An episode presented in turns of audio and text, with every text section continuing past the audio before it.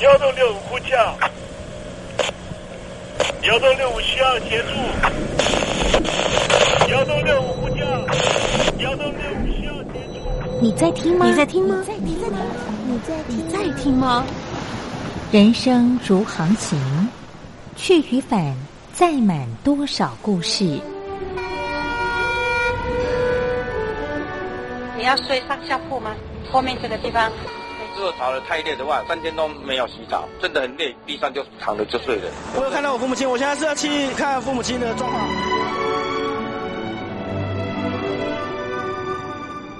聆听故事湾，让每个故事找到属于自己的码头。我到了那儿以后，我们就往妈妈家去。我一到那边，就感觉我妈妈已经她能够活活下来都不容易。我知道，他没他没跟我讲，我也不敢问，好好苦。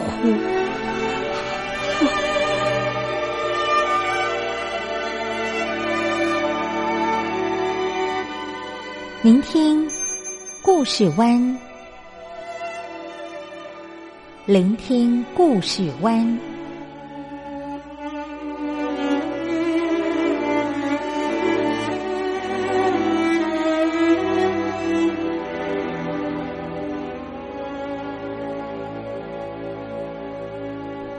故事总有一个停泊的港湾。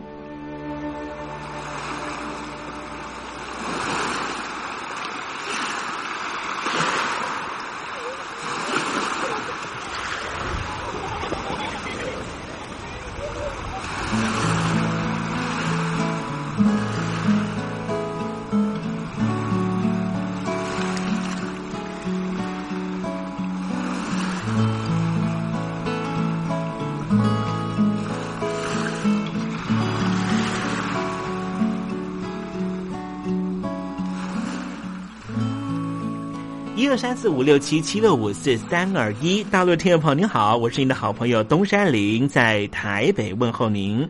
正在为您进行的栏目就是聆听故事湾，一二三四五六七七六五四三二一，全年无休，每天在空中为您服务。您在每天的凌晨三点十分，或是傍晚的六点十分，都可以在光华之声频道收听到这个栏目。聆听寰宇趋势，不用太多解释，因为聪明的你心中自有诠释。亲爱的听众朋友，我们的节目早晚各一次，听众朋友你可以选择最适宜的时间，和东山林共度这短暂的五十分钟的时光，就在光华之声的频道空中相见。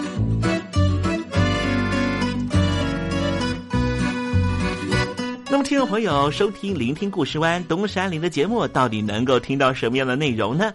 尤其啊，我们环宇全世界，焦点放到神州大陆啊，光是整个中国大陆呢，就有将近九千家不同的大大小小的电台了。我们的节目到底有什么不一样的地方呢？嗯，让东山林自吹自擂一下吧啊。宫中频道何其多，赵钱孙李挺能说。热点平地上直播，仔细听来差不多。直播室外领导多，你说他能怎么说？开场才说茶黑窝，碰上土狼不敢摸。主播低头翻翻稿，导播左右反复搓，想到孩子泪婆娑。好了好了，都别说，且听东山林怎么说。东山林不是红太狼，也不是那喜羊羊，亲亲海上一叶舟，才能自在自在说。客官呐、你拉把椅子随便坐，袒胸露背床上卧，怎么自在怎么做，就当这是自己家，自己家。睁大眼睛，show time！Hello，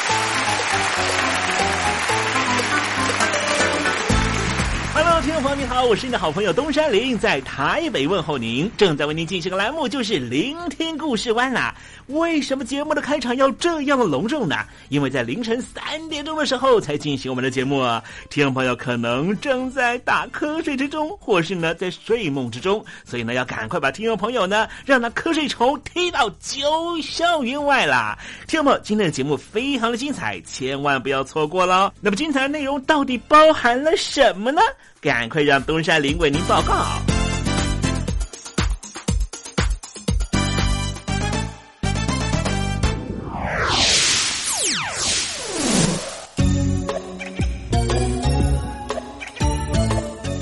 星期一，星期一，猴子穿新衣。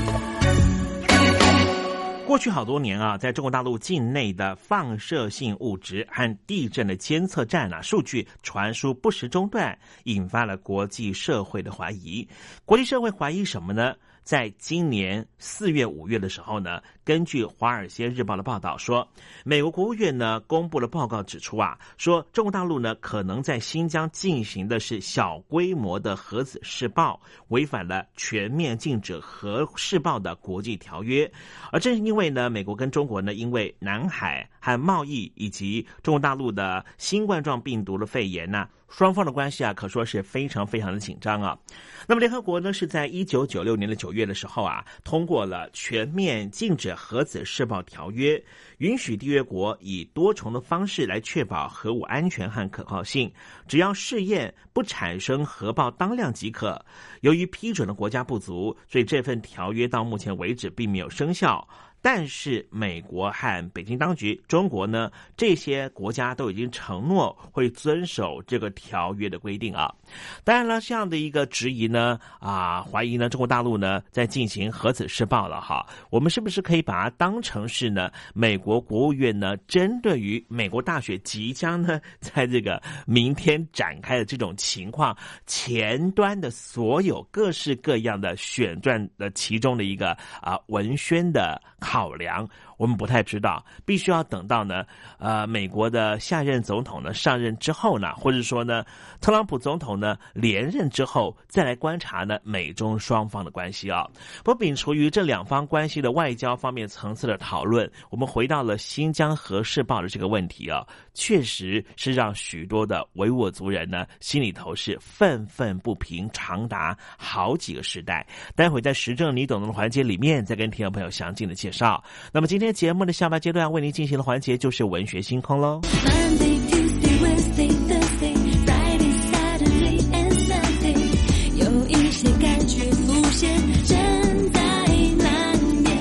我是喜恩，希望世界和平，一切都有主的看顾。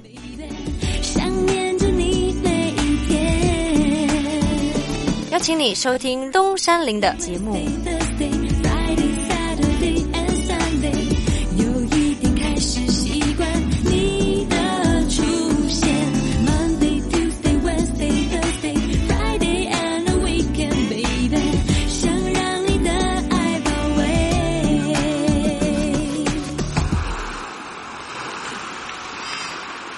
里是光华之声，在台北发音。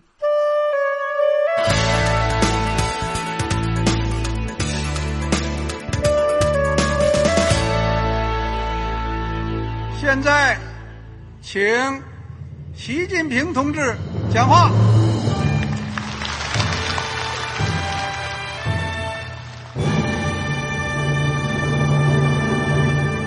中国梦。必须紧紧依靠人民来实现。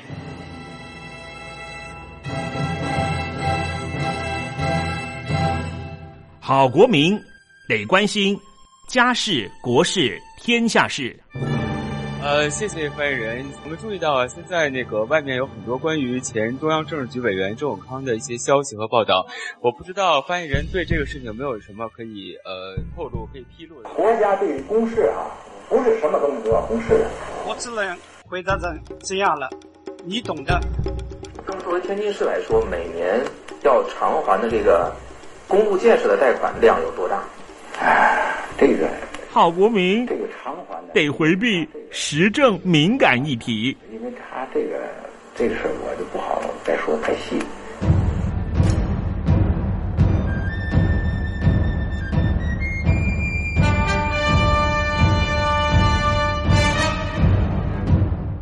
们要坚持人民当家作主，坚持人民主体地位。任何官方不宜说太细，期望您体谅的话题，尽在实证，你懂的。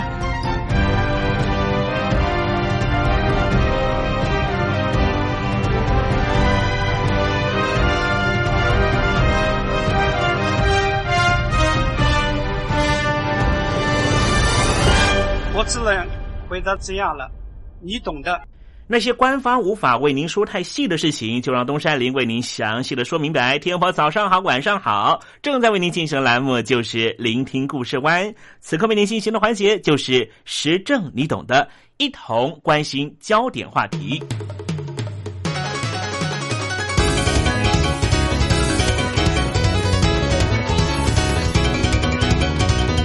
核子试爆是一件非常残忍的事情。美国在南太平洋的一个小岛长期进行核子试爆，北京当局也在新疆进行核子试爆。今天我们的节目就跟听众朋友谈一谈核子试爆的遗毒。我们先从一个小故事说起吧。有一位小男孩叫做安华托蒂，他说他永远忘不了漫天尘土从天而降的那个礼拜。那是一九七三年夏天。当时他还在新疆的小学就读。新疆是中国大陆最西边的省份，居民大多都是中国大陆的少数民族之一的维吾尔族。他回忆说：“满天尘土从天而降，整整长达三天之久。奇怪的是，完全没有风，也完全没有风暴的迹象。天空是一片死寂，看不到阳光，也见不到月亮。他很好奇发生什么事。”国小老师告诉他们，这是土星上起了风暴。安华托蒂当时信以为真。几年之后，他才知道，这是新疆进行核子试爆产生的辐射尘。三十年后的今天，安华托蒂已经是一位医学博士，他正在主导一项研究，试图要揭露北京官方到目前为止都坚决否认的核子试爆的遗毒。就在丝路上的新疆罗布泊基地，在一九六四年到一九九六年间，总共进行了四十多次以上的核子试爆，产生的辐射尘可能导致于数十万人丧生。安华托蒂相信，这项研究将能够揭露辐射污染对新疆两千万居民的长远影响，包括可能祸延数代子孙。但是很少受到研究的遗传基因突变，他正和日本的物理学家高田纯合作，成立了罗布泊计划来评估这些影响。法国国家科学研究中心的穆勒博士，他是车诺比研究计划的共同主持人。他说，当他听到新疆的罗布泊核子试爆事件，他觉得这是一件非常遗憾的悲剧。同时，他也提供机会让相关研究的科学家从中学习到新的知识，同时验证我们在其他类似事件中学到的教训。日本的研究专家高田纯计算，新疆的辐射含量峰值甚至超过了1986年车诺比核灾灾变的时候发生的剂量。在1960年到1970年代，在新疆进行的核子试爆。大量散落的辐射物质混合沙漠尘土，成为了新疆居民受害的主要元凶。高田纯表示，某些核子试爆的核武当量高达了三百万公吨，这威力是投掷在日本广岛原子弹的两百倍。高田纯表示。大约有十九万四千人因为暴露在强烈的辐射线下丧生，同时大约有一百二十万人受到过高的辐射剂量而导致白血病、恶性肿瘤或是其他的致命疾病。因为揭露了这样的事实，高田纯到现在仍旧被北京当局严格限制入境。再说到当年在新疆小学读书的小男孩，现在已经成为了医学博士。安华托蒂对这样的数据一点都不惊讶。讽刺的是，他在青少年时期对于家乡获得中国大陆最新科学武器的测试场还感到十分骄傲。直到他成为了内科医师，亲眼目睹极高比例的恶性淋巴瘤、肺癌、白血病、退化性病变和出生儿的畸形之后，他的观点才逐渐改变。一九九八年，安华托蒂假借医疗训练的名义移居到土耳其之后，才有机会说出这些真相。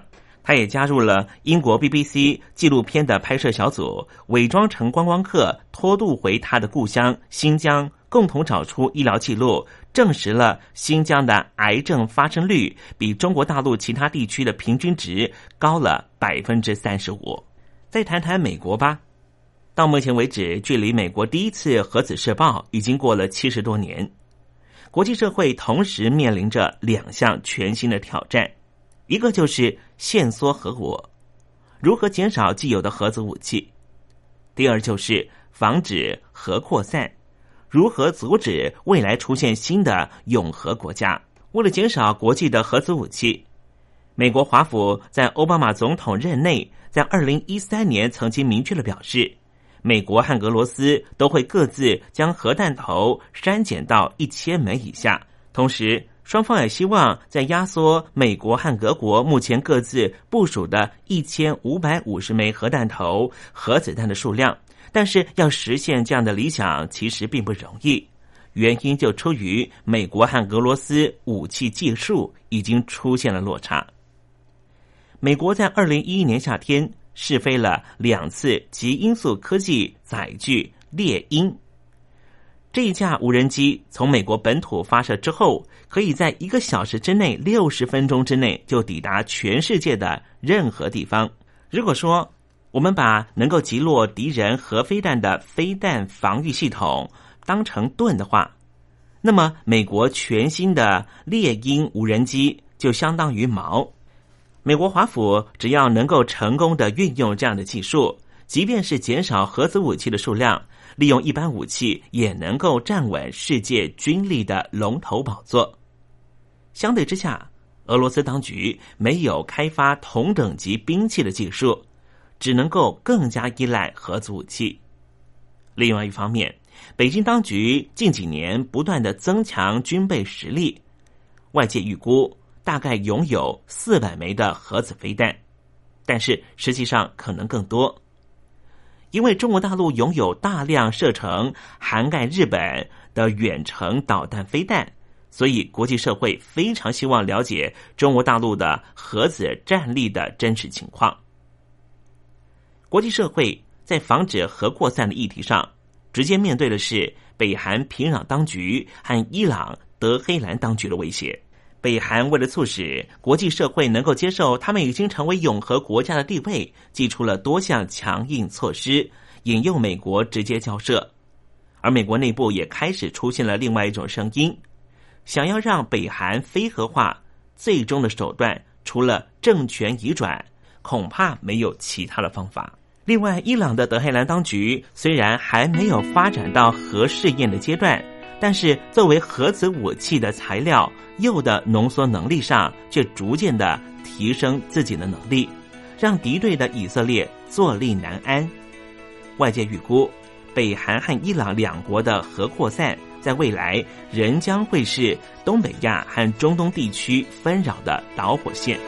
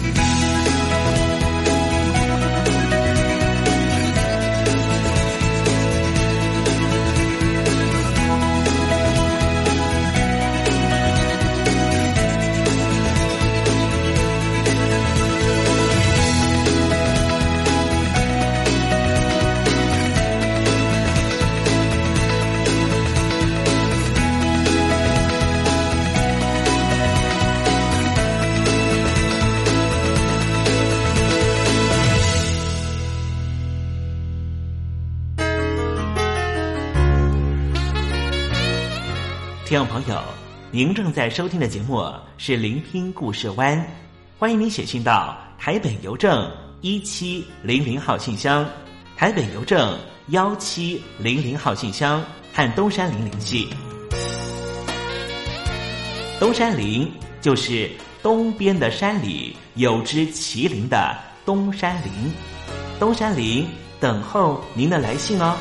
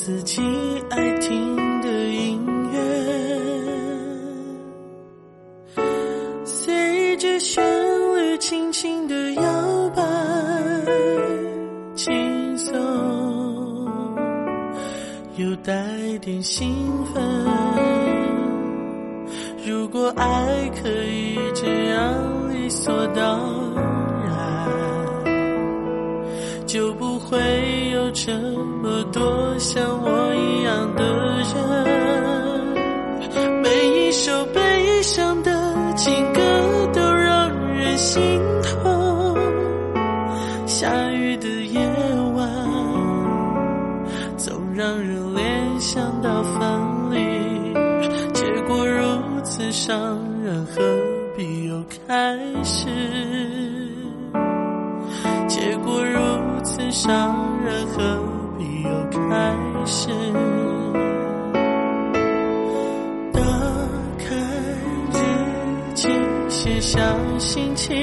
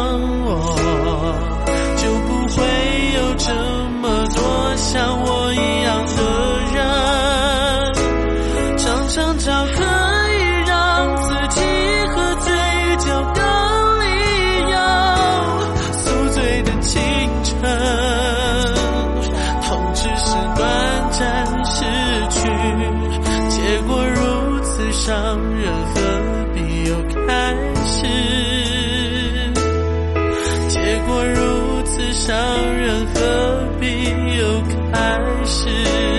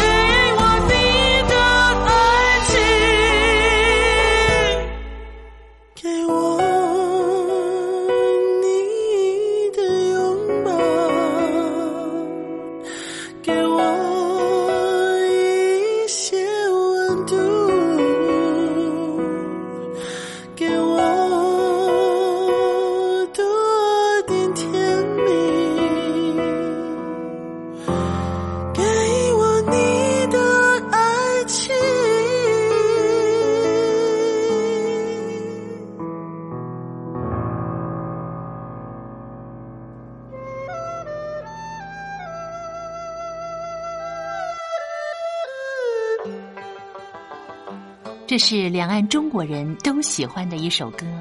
小城故事多，充满喜和乐。如果主持人播错了速度。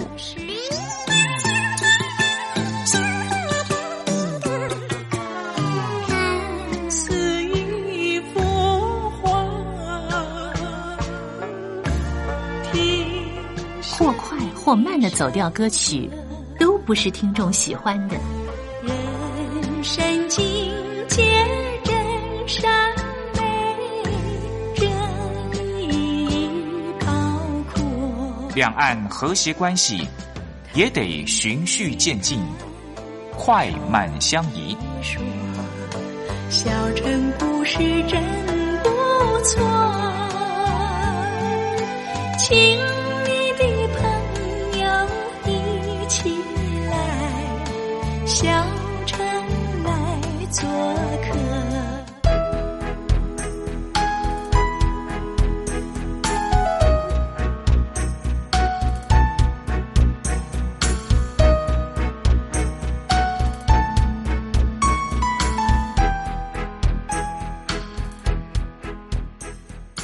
活中少不了知性的真，生活中少不了理性的善。生活中也少不了感性的美。光华之声，永远陪伴您，生活在真善美的世界。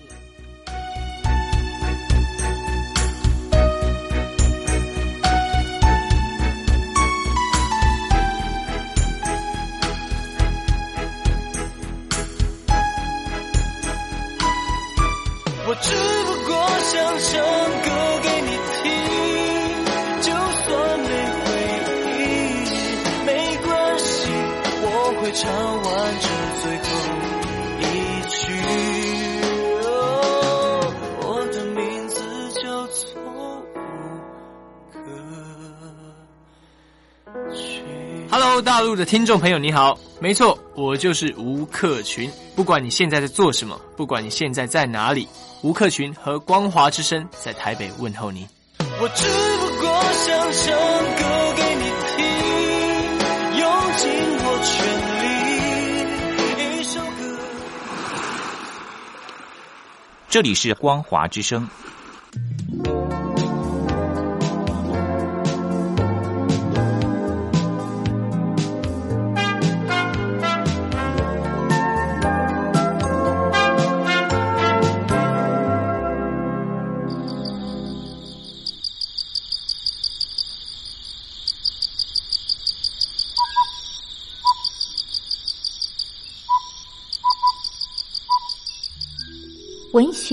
有着教化怡情的作用，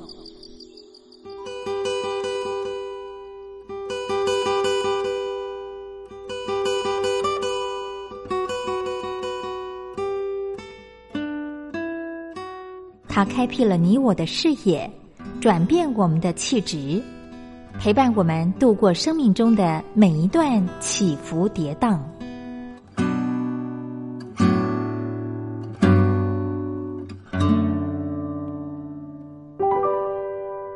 东山林邀请您一同进入文学星空。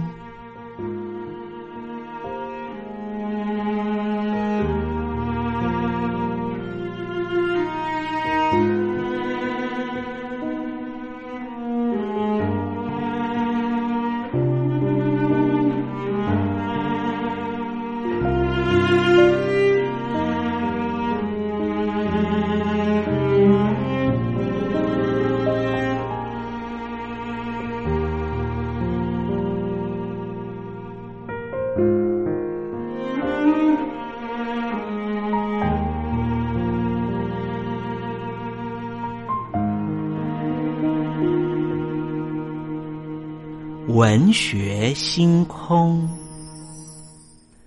文学带给我们的不是抽象艰涩的僵化信条，而是活生生的生命经验。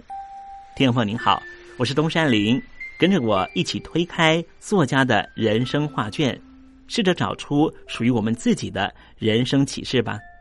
今天为听众朋友介绍的文学巨著就是钟兆政的《鲁冰花》。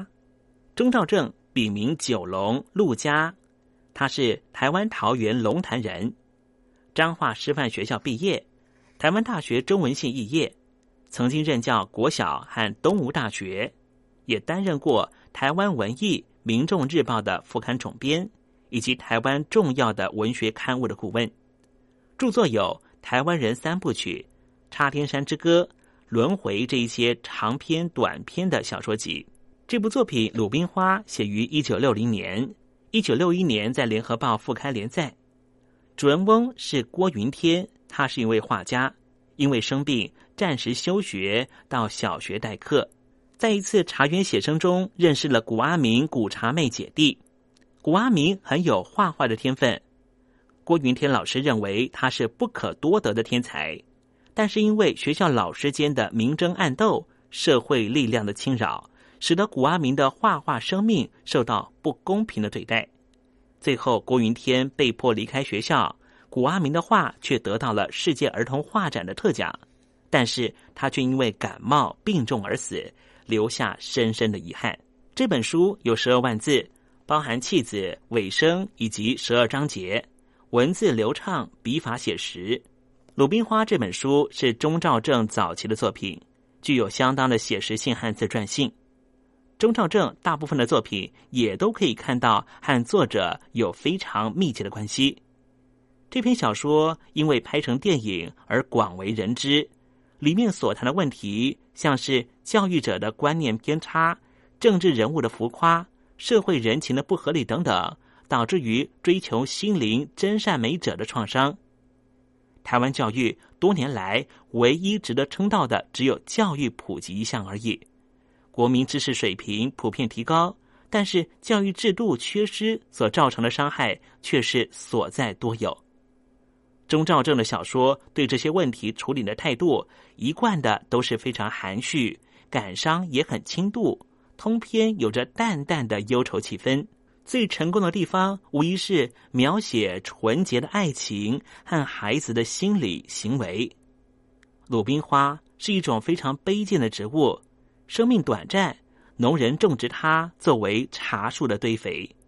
作者用这花作为象征。也可以说是颇具匠心。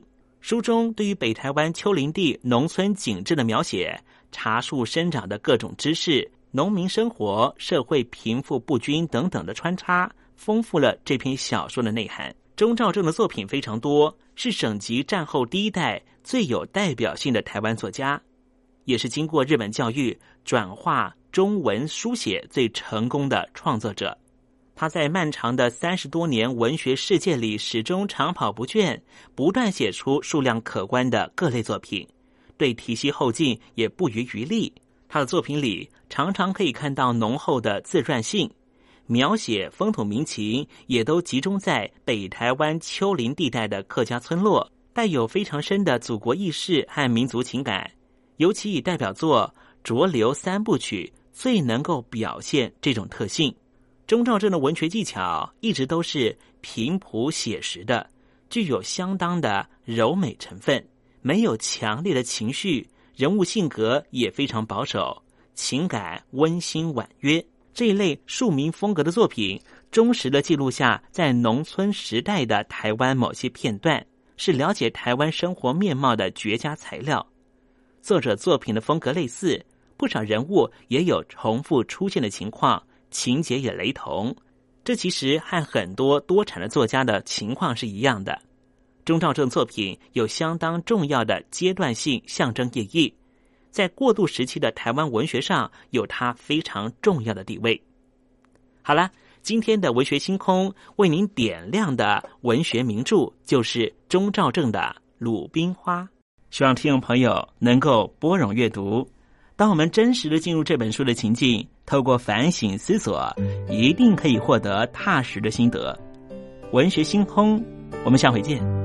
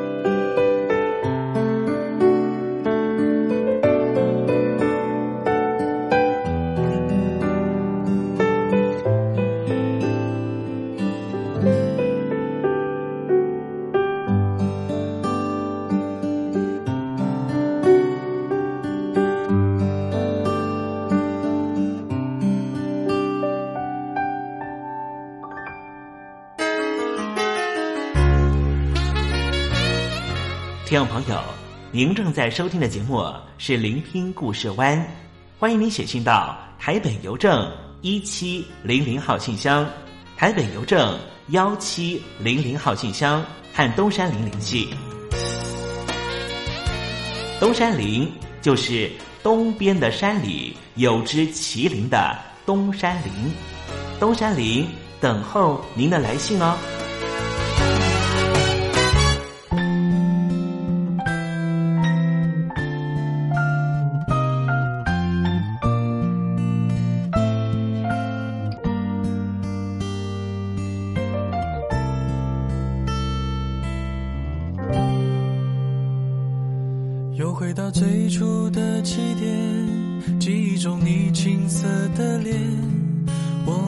终于来到了这一天。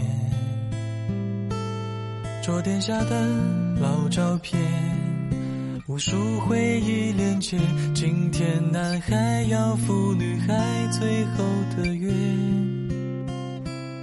又回到最初的起点。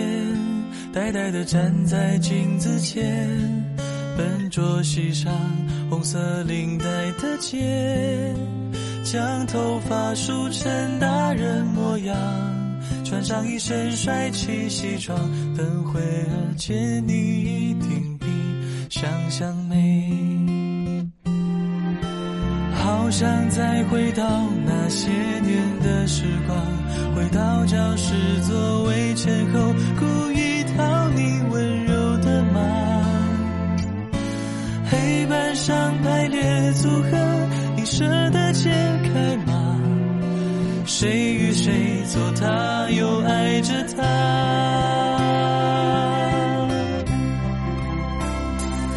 那些年错过的大雨，那些年错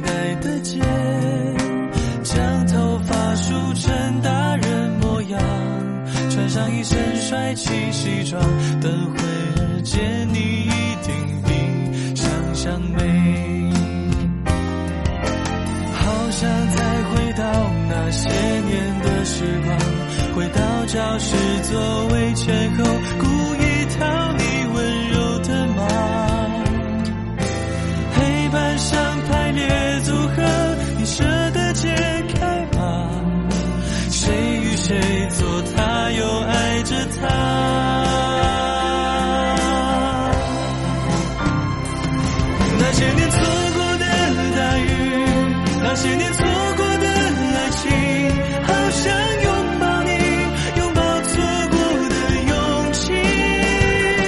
曾经想征服全世界，到最后回首才发现，这世界滴滴点点，全部都是你。那些年错过的大雨，那些年错过的。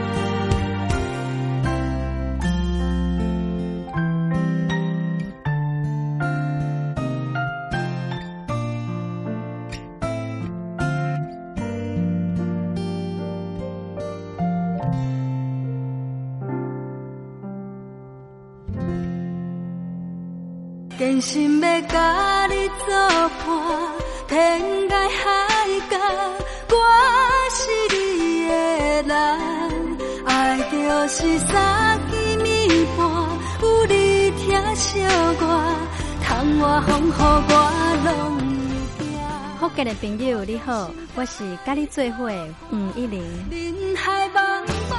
不管你在什么所在，一零提醒你，拢爱炸着 radio，因为光华之声永远带你啪啪走哦。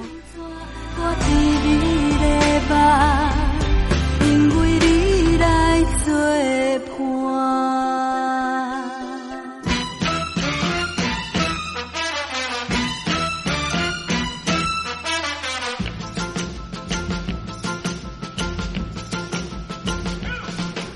觉得生活无聊吗？觉得日子无趣吗？给您专业的两岸政治国际新闻，给您精彩的生活娱乐医疗休闲，您要的生活即时信息都在光华之声，贴近光华之声，丰富您美丽幸福的人生。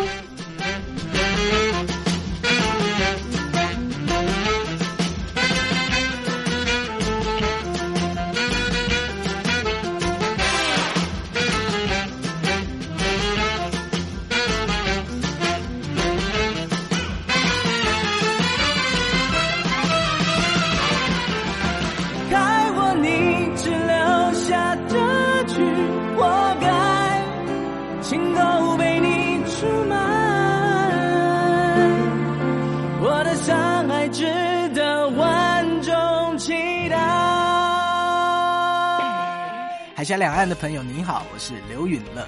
不论你在哪里，不论你正在做什么，都要允许自己快乐哦。我的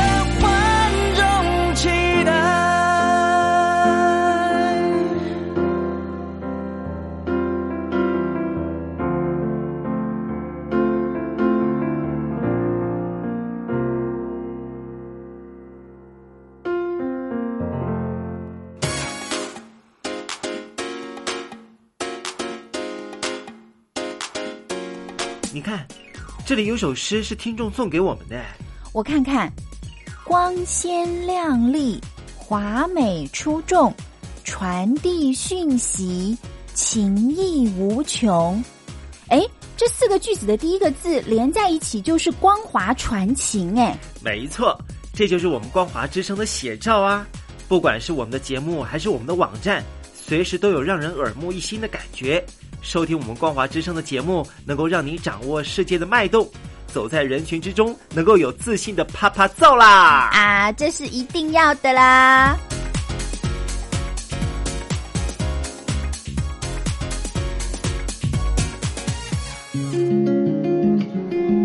杨柳青青着地垂，杨花漫漫搅天飞。柳条折尺花飞尽，借问行人归不归？听众朋友，这首出自于隋朝的送别诗，作者是什么人已经没法考据了。